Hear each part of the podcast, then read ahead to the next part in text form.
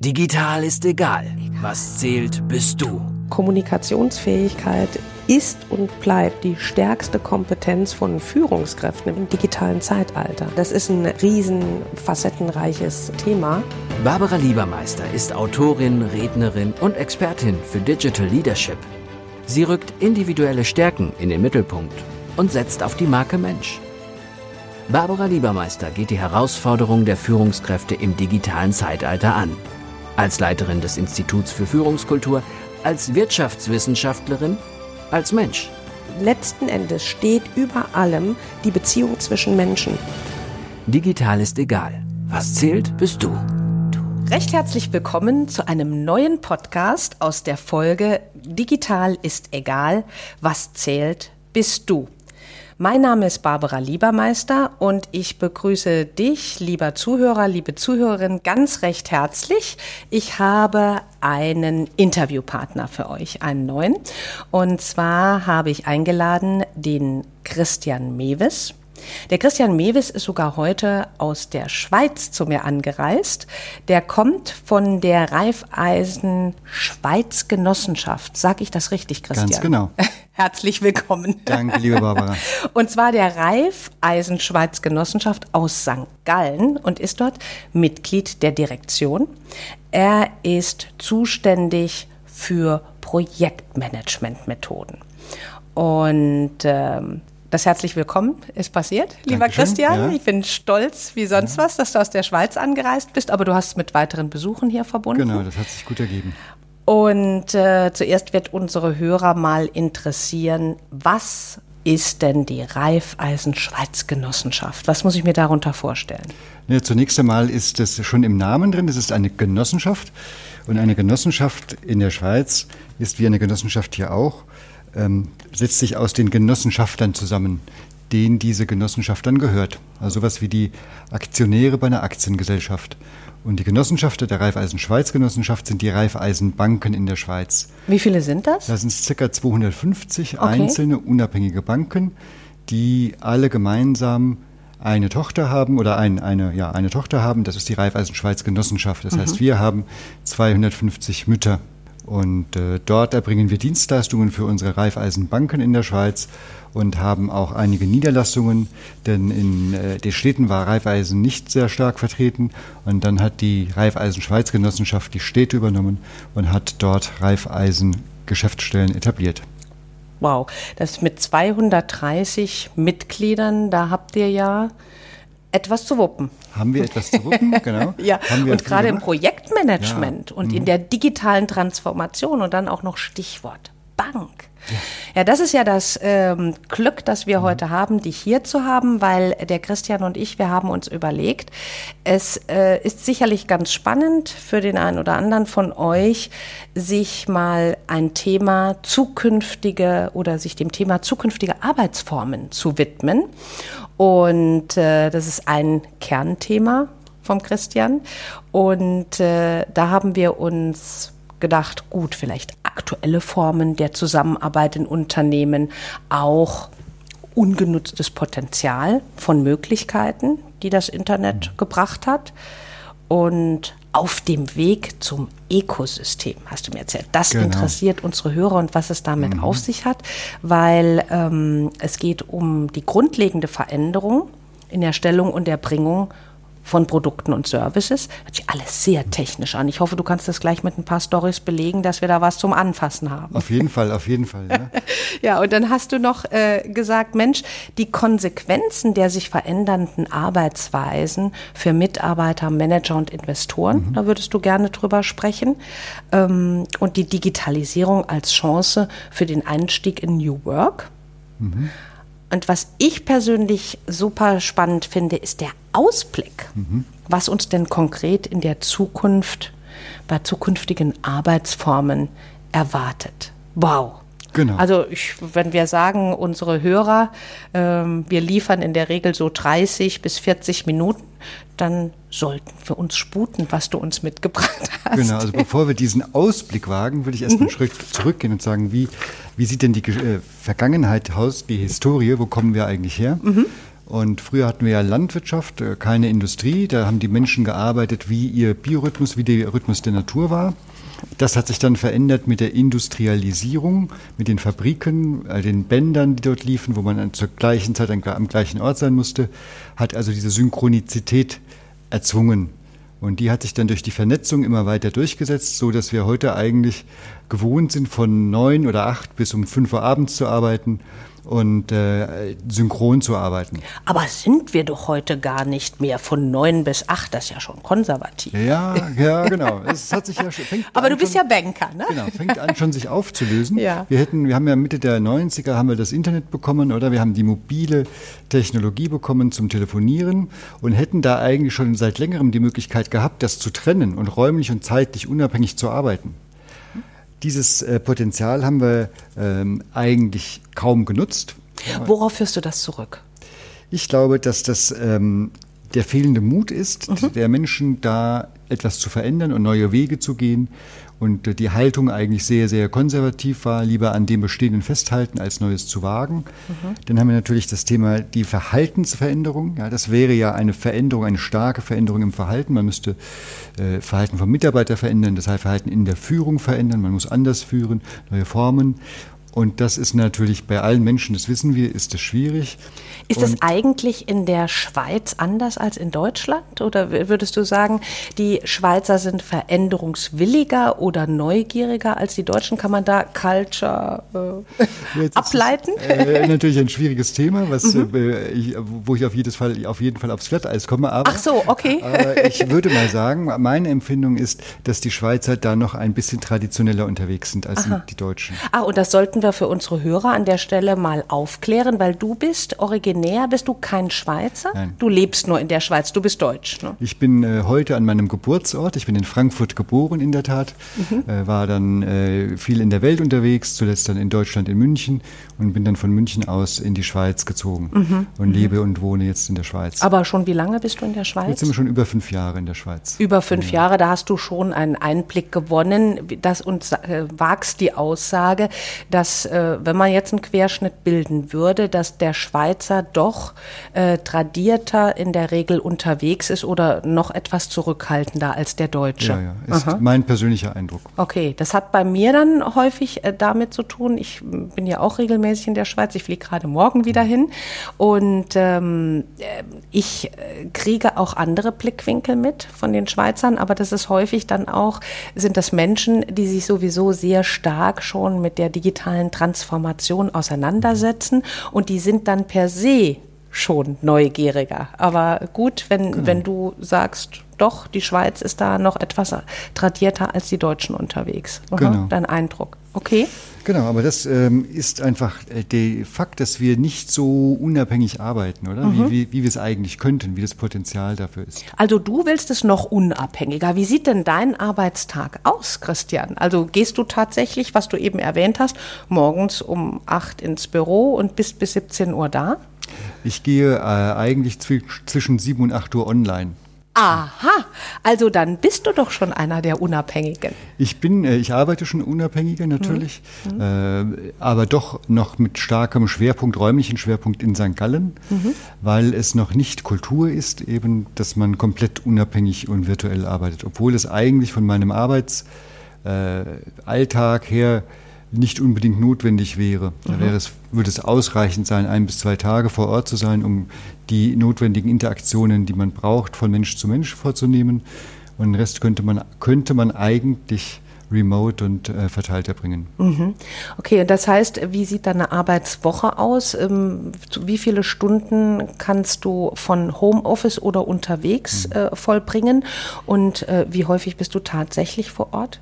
Ich bin eigentlich, würde ich mal sagen, vier von fünf Tagen bin ich vor Ort. Ah, doch. Mhm. Äh, also schon relativ starke Präsenz. Und einen Tag bin ich dann äh, in der Summe vielleicht im, im Homeoffice oder an anderen Locations oder von unterwegs arbeitend. Okay, gut, dann kriegt der Hörer auch etwas mehr Gefühl für den Interviewpartner, mhm. der vor mir sitzt. Ja, gut, dann haben wir uns also etwas über die Historie mhm. unterhalten und genau. dann Und dann heißt es ja, ja, wir müssen das ja irgendwie, dieses Potenzial nutzen. Mhm. Und da habe ich ja zwei Beispiele mitgebracht, äh, die sehr deutlich belegen, wie dieser Mismatch da funktioniert. Mhm. Da war ich hier äh, in Deutschland bei einem großen Verkehrsunternehmen, das schienengebundenen Verkehr anbietet. Okay. Und äh, da hieß es ja, wir müssen äh, Neues wagen, wir müssen äh, in, innovativ arbeiten. Mhm. Also ich sagte ja, dann müssen wir es mal räumlich verteilen und vielleicht mit dem Dienstleister, der an einem anderen Ort ist, mit ihm enger zusammenarbeiten. Ich so, nein. Nein? Nein, alles hier, alles hier. Ach, alles hier alles erledigen? Hier, alles hier, alles vor Ort. Aha, und, ja. ähm, und dann bist du, konntest du dann insistieren oder war man dann total geschockt? Wie ging es dann weiter? Ja, ich habe dann einen Kulturschock dort ausgelöst, indem ich gesagt habe, wir müssen zusammenarbeiten und nicht irgendwie jeder für sich arbeiten. Mhm. Und habe dann in dem Teilprojekt, das ich geführt habe, mit dem Dienstleister zusammen äh, das Produkt, das, das neue Produkt eingeführt, die neue Lösung. Und dieses Teilprojekt war auch sehr erfolgreich und hat bestens funktioniert, weil natürlich kann es nur gelingen, wenn man gemeinsam arbeitet. Ja. Und nicht, wenn der eine sagt, dem anderen sagt, was zu tun ist und dann zwei Wochen später sagt, hm, so habe ich es mir nicht vorgestellt. Okay. Man muss das, es gemeinsam schaffen. Das finde ich interessant. Aber dann war es ja so, dass du den Hut für das Projekt ja. aufhattest. Und äh, da können wir einen Digital Hack für unsere Hörer herausarbeiten. Dein Digital Hack. Top-down wenn walk the talk, wie man so schön sagt, wenn derjenige, der den Hut aufhat, wirklich für das Neue offen ist, die Neugierde äh, weckt und es selber vorlebt, dann äh, passiert das auch von allen Projektmitarbeitern. Genau. Und dann kann, hat es auch die Möglichkeit, sozusagen Kreise zu ziehen. Mhm. Wenn das funktioniert, dann äh, sieht man, oh, was macht der denn da? Das funktioniert ja. Und dann werden die anderen Bereiche, die sozusagen im Umfeld sind, äh, bekommen dann auch in den, kommen auch in den Genuss von diesen Formen. Mhm. Heißt Vorleben, Vorleben, als Führungskraft. Ja, ja. Und durch die Positivbeispiele werden die Menschen dann auch äh, sicherer und mehr mutig. Wie umfangreich war denn das Projekt? Wie viele Leute waren da eingebunden? Ah, in dem, Teil, in dem Teilprojekt mhm. an sich waren wir ein Team von circa sieben Leuten. Okay. Äh, aber insgesamt war das ein recht großes Projekt mit, weiß ich nicht, 50, circa 50 bis 70 Leuten. Über welchen Zeitraum lief das? Über einen Zeitraum von zwei Jahren. Ah, ja, doch. Das ist schon. Schon ein. Mhm komplexeres Projekt komplexeres gewesen. Projekt, ja. ja. sehr gut. Glückwunsch ja, für den Erfolg dann. Mhm. Ja, genau. Also das ist das eine das ist das Beispiel, eine. das du mitgebracht hast. Das zweite Beispiel, was ich mitgebracht habe, ist äh, ein, ein Teamleiter, den ich hatte und der gesagt hat, ja, wir müssen Vertrauen haben und wir müssen miteinander und wir müssen innovativ sein. Aber wenn es darum ging, im Büro zu sein, hieß es, Moment, warum bist denn du heute so spät? Ach ja. Du kannst ja nicht, also das, ist, mhm. das, das, geht ja nicht, du musst ja Vorbild sein, du musst ja da. Mhm. Und er hat ja, aber wie, wie haben wir es denn mit innovativ und Vertrauen? Ja, nein, nee, also, also das muss schon vor Ort sein. Aha, okay. Und da merke ich auch, dass äh, manche Menschen mental durchaus in der Lage sind, das zu verstehen und zu sagen, ja, wir brauchen Mut, wir brauchen neue Wege, wir brauchen, wir müssen die Möglichkeiten nutzen. Mhm. Aber wenn es dann konkret in ihrem Team wird und vielleicht ein anderes Verhalten ist, als sie es bisher gewohnt sind, dass dann der Mut fehlt, das in die Tat umzusetzen. Dann tun sich die Menschen sich schwer, ja. so als wären die neuen Methoden oder das, was geändert werden soll, wird in erster Linie auf einem abstrakten äh, Niveau deklariert mhm. und insofern ist man ja innovativ, aber die Umsetzung, äh, da kann man wirklich nicht dann davon sprechen, dass die Vorgesetzten das leben. Mhm. Vorher, sobald es abstrakt ist und ja, machen wir, sollten wir tun, dann ja, aber deine Erfahrungen zeigen dann im nächsten Schritt in der Praxis wird zu wenig umgesetzt. Definitiv mhm. und es ist völlig unabhängig vom Typ Mensch. Mhm. Auch diejenigen, die eigentlich innovativ sein sollten oder von denen man vermutet, sie wären innovativ, äh, schaffen es oder haben Schwierigkeiten, dann Veränderungen anzunehmen bei sich im Verhalten und mhm. bei ihren Themen. Mhm. Da ähm. muss man begleiten und muss man Vertrauen schaffen und fördern und ähm, dann auch äh, den Mut haben, sozusagen vorzuleben. Und dann kommt das Vertrauen. Wenn es dann funktioniert, wenn dann die ersten kleinen Schritte gegangen werden und die, da sicherer Grund ist und es funktioniert und dann kann man eigentlich die nächsten Schritte gehen und dann kann man in diese Veränderung kann man durchgehen. Genau, weil das wäre jetzt auch wieder kompensiert meine Frage gewesen, da du sehr viel Erfahrung hast mit Haltung und Verhalten von Menschen in unsicheren Situationen und in auch komplexen Projekten. Was gibst du unseren Hörern mit auf den Weg, also den Digital Hack? Wie können sie Menschen ähm, sicherer machen? Was, wenn du da eine Anleitung geben kannst, wobei Anleitung geben wir ja auch nicht mehr im digitalen Zeitalter. Das wäre ja wieder dieses Thema. Wir bewältigen die Probleme des digitalen Wandels häufig oder versuchen sie häufig zu bewältigen mit Methoden, sprich Anleitungen noch aus dem analogen Zeitalter. Nichtsdestotrotz vielleicht hilfreich eins, zwei Tipps, was sich bei dir als erfolgreich ähm, erwiesen hat. Dein Digital Summary. Summary. Also ich glaube, es ist eine Kombination aus Mut im Sinne von selbst diesen Schritt zu gehen. Mhm. Äh, und das Zweite ist, äh, auf den Menschen zuzugehen. Mhm. Und wenn man spürt, dass da eine Unsicherheit ist, das aufzunehmen und zu sagen, guck mal, äh, fühlst du dich da wirklich komfortabel oder magst du vielleicht eine Hilfestellung haben, dass ich dir helfe, dass wir das mal im ersten Mal gemeinsam machen, den neuen Weg, den, den nächsten Schritt. Also da hängt natürlich auch das Thema von ab, ähm, was wir in der neuesten Metastudie wieder dokumentiert erhalten haben, wenn es um Kompetenzen der Führungskraft von heute, Schrägstrich morgen geht. Kommunikationsfähigkeit ist das A und O. Kommunikationsfähigkeit und auch Empathie, oder? Mhm. Zu verstehen oder zu erfühlen, wie es dem anderen geht. Fühlt er sich komfortabel damit und hat er überhaupt kein Problem mit der Veränderung? Sagt, ja, super, easy, mache ich. Oder äh, gibt es da irgendwie eine, eine, einen Widerstand und mhm. ein, Unbe ein, ein, Unwohlsein? Und das Unwohlsein muss man ja aufnehmen, ja. damit man es auflösen kann. Heißt auf der anderen Seite auch ein hohes Maß an Sensibilität oder Awareness schaffen und lieber mal öfter eine Frage mehr stellen als zu wenig. Genau. Und dann, wenn man, ich, als Projektmanager, oder? Mhm. Auch das Einplanen und die Ressourcen einplanen, dass mhm. es diesen Schritt braucht und dass es da auch Menschen braucht, die, die diesen Change-Schritt schon gemacht haben und die anderen begleiten können. Mhm. Wenn man das nicht hat, dann wird es ähm, manchmal ziemlich schwierig, das Projekt wirklich zum Erfolg zu führen. Mhm. Und da höre ich zwischen den Zeilen auch raus, ähm, Stichwort Ressource. Es sind nicht nur die Menschen, es sind nicht nur bereits ähm, erprobte Menschen in diesem Bereich, sondern es ist auch das Thema Zeit, dass man doch ähm, auch sich vor Augen führen soll. Menschen ticken unterschiedlich und der eine oder die andere brauchen etwas mehr Zeit, ähm, um sich, wenn sie an die Hand genommen werden, dann auch im Projekt wohl zu fühlen. Genau, mhm. genau. die Zeit muss man sich geben. Genau. Okay. Der nächste Punkt war. Ja, mein nächster Punkt wäre hattest? eigentlich. Ähm, so ein bisschen Ausblick in die Zukunft. Das ist jetzt ah, haben wir ja. Gär, äh, beschrieben, ja. wo wir sind und wie es gerade die Situation ist. Aber mhm. wo, wo geht es denn eigentlich hin? Mhm. Und da sehe ich äh, ganz klar den Trend hin zur Individualisierung von Produkten und Dienstleistungen. Mhm. Wenn wir heute irgendwo im Internet unterwegs sind und ähm, ein Angebot bekommen, dann erwarten wir, dass es zu 100 Prozent auf uns passt. Oh, ich habe da ein super Beispiel, das mich sehr beeindruckt hat, in einem Buch oder in, einer, ähm, in einem Kommentar gelesen, da das jemand sehr plastisch dargestellt.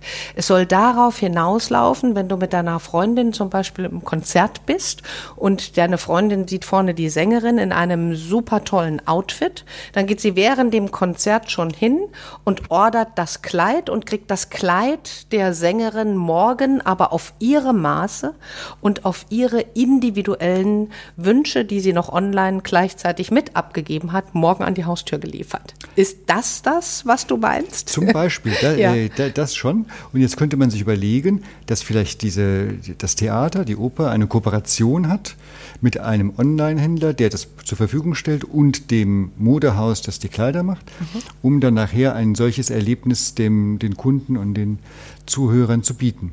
Und das ist das, was man Ökosystem oder Ecosystem nennt. Ah, erläutert das doch mal im Einzelnen, vielleicht noch an einem anderen Beispiel ähm, für unsere Hörer. Also Ecosystem, das sind ja Schlagworte, die auch sehr häufig in der Bankenwelt gebraucht mhm. werden.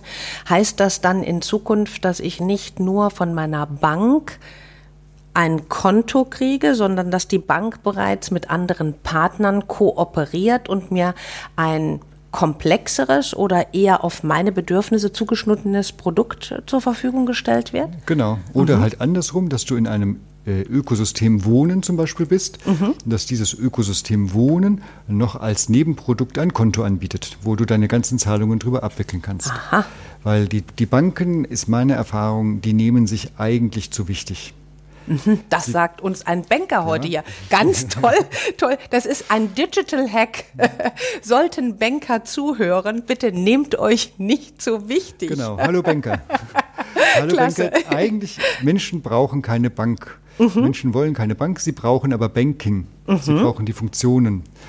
Und wenn ich glaube, dass es für die Menschen viel angenehmer wäre, wenn die Funktionen mitkommen würden mit einem Thema, was sie eh brauchen. Zum Beispiel, wenn sie Gesundheitsabrechnungen machen und die ganzen äh, Ströme an Geld und Leistungen sozusagen dort drüber abgerechnet werden und dann noch ein Konto on top ist. Oder beim Thema Wohnen, wenn man eine, äh, seine Miete und seine äh, ganzen Zahlungen und wenn man äh, Immobilien hat, die ganzen Abwicklungen über eine äh, über ein Ökosystem, über ein Portal zu dem man ins Ökosystem reingeht, abgewickelt wird und nebenbei das Ganze noch von einem Konto abgewickelt hat. Das wäre doch eigentlich viel attraktiver für den Kunden, als zu sagen, wir haben eine Bank und da haben wir ein Konto und dann kannst du bezahlen. Aha. Das hört sich super spannend an, nur vielleicht etwas plastischer für unsere Hörer. Wie muss ich mir das denn vorstellen? Weil wenn ich mir jetzt vorstelle, ähm, ältere Menschen, also wir hätten jetzt schon so ein voll funktionsfähiges äh, oder einen Markt, der nach Ökosystem funktioniert. Und jetzt ist da eine ältere Dame oder ein älterer Herr. Verlieren die nicht die Transparenz über die gesamten Dienstleistungen oder werden die denen so selbstverständlich dargereicht und auch so deutlich, dass sie nur zuzugreifen brauchen? Naja, wenn Sie, äh, wenn das Ökosystem nicht in der Lage ist, die Leistungen und äh, Produkte so zu positionieren und zu erklären, dass die Kunden es verstehen werden, die Kunden es nicht kaufen.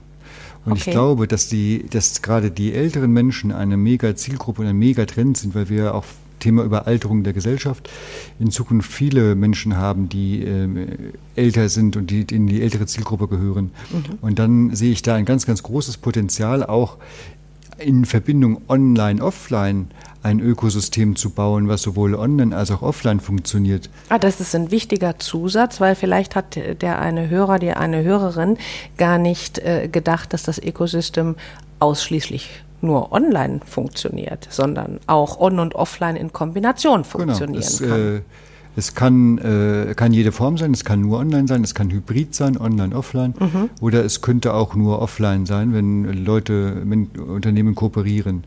Aber in der Regel wird es effizienter, wenn man eine digitale Drehscheibe hat, um dort die Leistungen und Produkte zu bündeln und dann eventuell bei Bedarf eben noch eine Öffnung zum Offline-Markt, zum Offline-Kanal okay. einbaut. Heißt das, die Bankenlandschaft versucht aktuell sich von Bankdienstleistungen zu verabschieden und in komplexere äh, Systeme eher sich hineinzuentwickeln? Ähm, Nein, äh, weil die Banken natürlich ihre Kernprodukte und ihre Kernleistungen nicht von heute auf morgen aufgeben können, wollen und werden, mhm. sinnvollerweise. Aber die Banken müssen sich Gedanken machen, wie sie denn in fünf bis zehn Jahren äh, ausschauen werden, mhm. wie ihre Leistungen ausschauen. Und wir sehen ja heute mit den Neonbanken, die auf dem Markt sind, mit den Mobilbanken wie N26, Revolut, äh, Japil kommt jetzt im Schweiz auf den Markt. Mhm. Äh, da gibt es eine große Veränderung und da müssen die Banken ja überlegen, wie sie reagieren. Mhm. Und da ist das mit Sicherheit eine Möglichkeit, in Richtung der Ökosysteme oder Ecosystems zu gehen und sich dort einzuklinken. Mhm. Wenn man jetzt die Branche der Banken sieht, sagst du, ähm, die Banken sind zu spät dran im Vergleich zu anderen Branchen?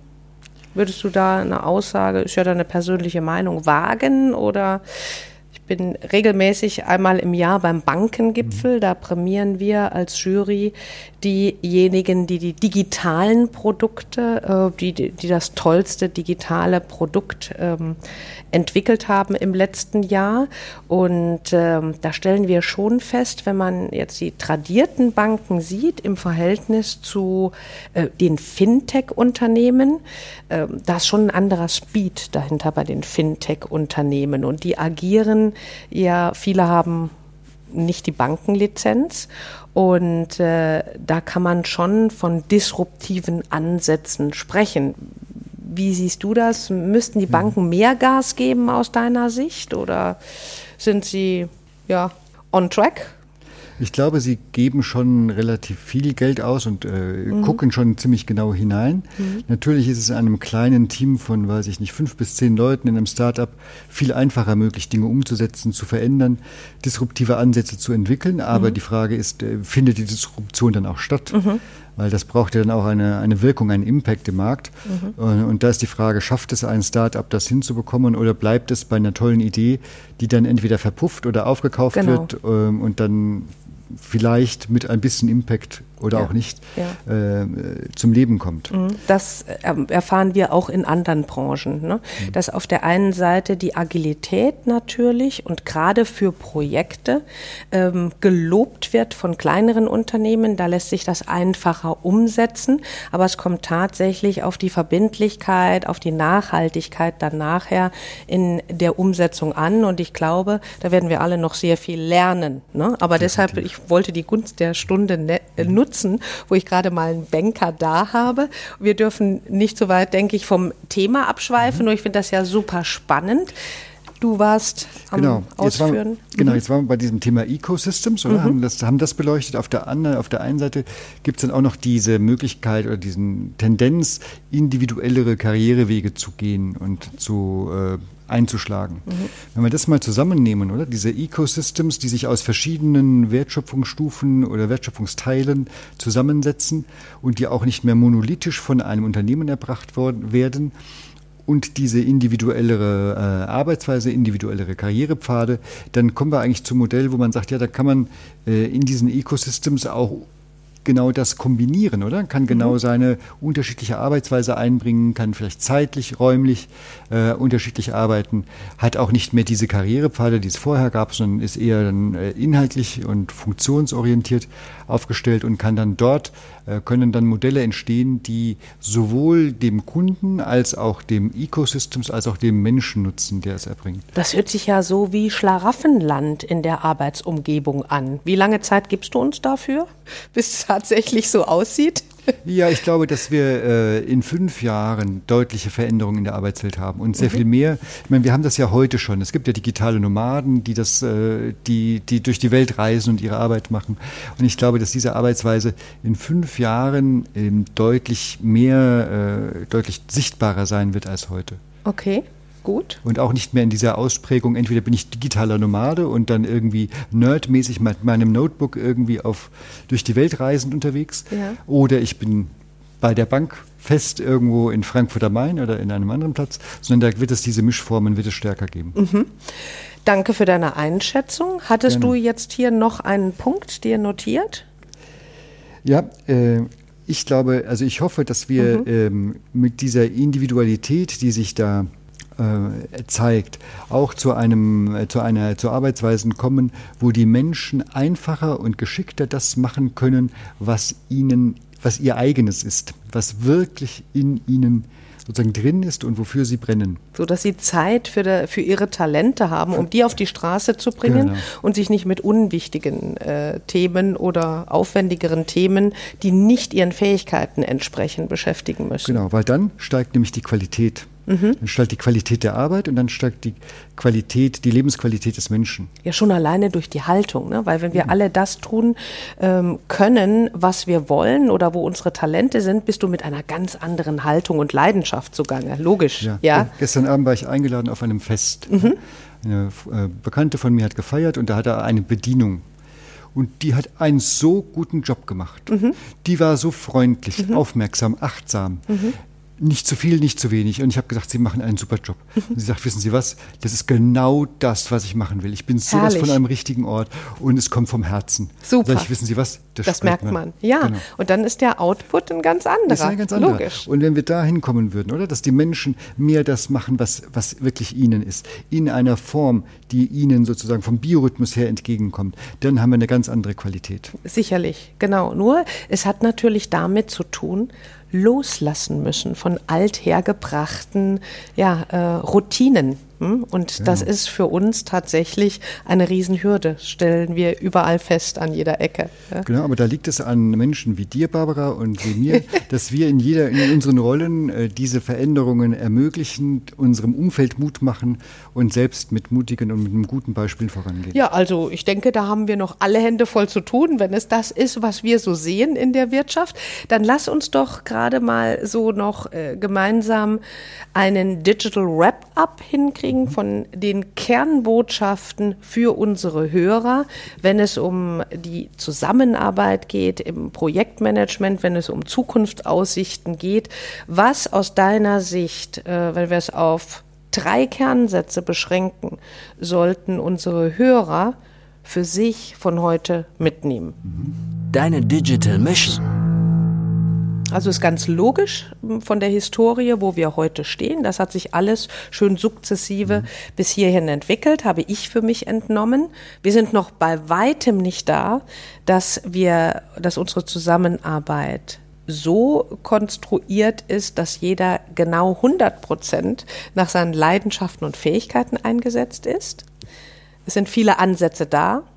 Äh, den Menschen fällt es aber sehr schwer, mit Veränderungen umzugehen, also das Loslassen und das sich einlassen auf neue, nicht nur Themen, sondern auch Formen der Zusammenarbeit. Fällt dir noch was ein? Was habe ich vergessen? Ja, äh, Mut und äh, Neugierde. Die Neugierde, klar. Neugierde darf ja. nicht fehlen, ja. Also mhm. neue, auch neue Formen, neue Tools ausprobieren. Es gibt so viele wunderbare Dinge, die man, äh, die es jetzt heute am Markt gibt, die muss man einfach ausprobieren. Gib mir da mal ein paar Beispiele. Was sind es denn für neue Tools? Das es hatte ich hier auch Beispiel, noch als Stichwort ja, auf Kollaborations- oder Collaboration-Tools, ja? Genau, also es gibt ja, äh, wir kennen ja Excel, oder? Mhm. Und da kann man eine Tabellenbearbeitung machen, kann seine Einträge machen und so. Und wenn man jetzt im Team zusammenarbeitet, ist es manchmal ein bisschen schwierig, wenn man irgendwie die Dateien dann gegenseitig sperrt und so. Mhm. Und heute gibt es Möglichkeiten, dass man gemeinsam ein Dokument bearbeitet und sieht, wo, der, wo die anderen gerade arbeiten, in welchen Zellen die arbeiten, mhm. was die so machen. Ja. Und kann trotzdem parallel dran arbeiten. Mhm.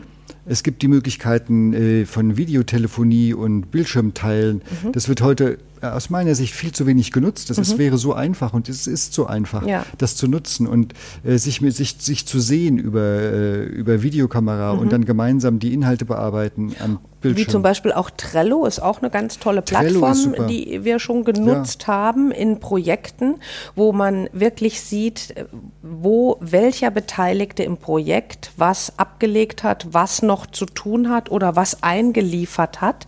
Das finde ich, äh, fand ich ganz smart, das genau. Du kannst mhm. dann äh, auch Zeiten vergeben, bis mhm. wann das fällig ist und genau. so. Es gibt äh, Themen wie Zoom, oder? Mit mhm. äh, Interaktion. Mhm. Es gibt äh, Google Docs, wo man gemeinsam über in, übers Internet angemacht. Google Drive, ne? also Google für, Drive, ne? für Dokumente, Fotos. Ähm, aber nur bei der Aufzählung und auch bei dem Nutzen, ich nutze die fast alle, die Tools, aber es kommt auch immer auf meinen Partner an. Äh, inwiefern der bereit ist oder auch möchte oder er sich komfortabel fühlt, mit, den, mit diesen Tools zu arbeiten. Aber auch da ist es doch so ähnlich wie mit Führungsstilen im digitalen Zeitalter, gibst du mir sicher recht. Es gibt nicht das eine Tool, das sozusagen auf alle passt, auf äh, jedes Projektteam, sondern sollte da ähm, jedes Projektteam ausprobieren, was am ehesten auf die Kultur innerhalb des Teams äh, sozusagen mhm. einzahlt, aber auch äh, auf das Projekt, den Projektinhalt? Definitiv. Also schön ist natürlich, wenn man so einen Startpunkt äh, zur, zur Verfügung gestellt bekommt und sagt, wenn du ein Projekt machst, bei uns wie auch immer im Ecosystem mhm. oder im Unternehmen, äh, nutzen wir diese Werkzeuge und so nutzen wir sie und nutzt das doch mal. Mhm. Dann hat man schon mal einen ganz guten Startpunkt, um loszulegen. Aber ich ermutige dann die Kollegen weiter zu gucken und weiter zu schwimmen sozusagen, mhm. den Freischwimmer zu machen und zu sagen, aha, jetzt habe ich das verstanden, wie kann ich das denn anpassen? Wie, was, was fehlt mir denn in meinem Projekt noch? Mhm. Das, je nach Projekt hat es ja verschiedene äh, Aufgaben, die bearbeitet werden müssen. Mhm. Vielleicht braucht es da ein ein Werkzeug, was bis jetzt gar nicht äh, auf dem Radar erschienen ist, weil die Aufgabe bisher noch nicht da war. Und dann muss man eben mit Neugierigkeit, mit Neugier und mit Mut mal sagen, okay, das probieren wir jetzt mal aus. Und wenn es in die Hose geht, ist wunderbar. Dann äh, schreiben wir das und, und, sagen wir das den Kollegen, dass wir das nicht lösen konnten mit dem Weg, aber da gibt es vielleicht einen anderen Weg, wo wir es lösen konnten. Aber das heißt schon auch da wieder vorleben. Das heißt, du gibst ein Sammelsurium von unterschiedlichen Tools als Basis, als Inspiration sozusagen, äh, den Menschen, die neu ins Projekt kommen, mit der Anregung, such das für dich passende aus oder für dein Projekt, aber wir sind auch gerne offen für neue. Genau. Mhm. Und dann auch gegenseitig voneinander lernen, mhm. erzählen, was man für Erfahrungen hat, mhm. damit man, äh, damit der andere den Fehler, den man selbst gemacht hat, nicht noch ein zweites Mal machen muss. Ja, großartig. Also ich glaube, wir sind ähm, einen Riesenschritt weitergekommen, der Einschätzung von jemand heute aus der Schweiz, äh, wie Zusammenarbeit aktuell funktioniert, wo es doch noch Optimierungspotenzial gibt und wie die Zukunft aussehen kann. Und das sind ja tolle Aussichten, die du uns da versprichst, lieber Christian. Schauen wir mal, wo wir in fünf Jahren sind. Ich hoffe, dich als Interviewpartner vor Ablauf der fünf Jahre nochmal hier sitzen zu haben. Sehr gerne. Ganz herzlichen Dank mhm. für den vielen Input. Und äh, der Christian, du bist auch selber ja Podcaster. Hm? Ja. Deine mhm. Podcast-Serie heißt, wie finden dich denn Menschen, die jetzt zuhören und an dir interessieren? Interessiert sind.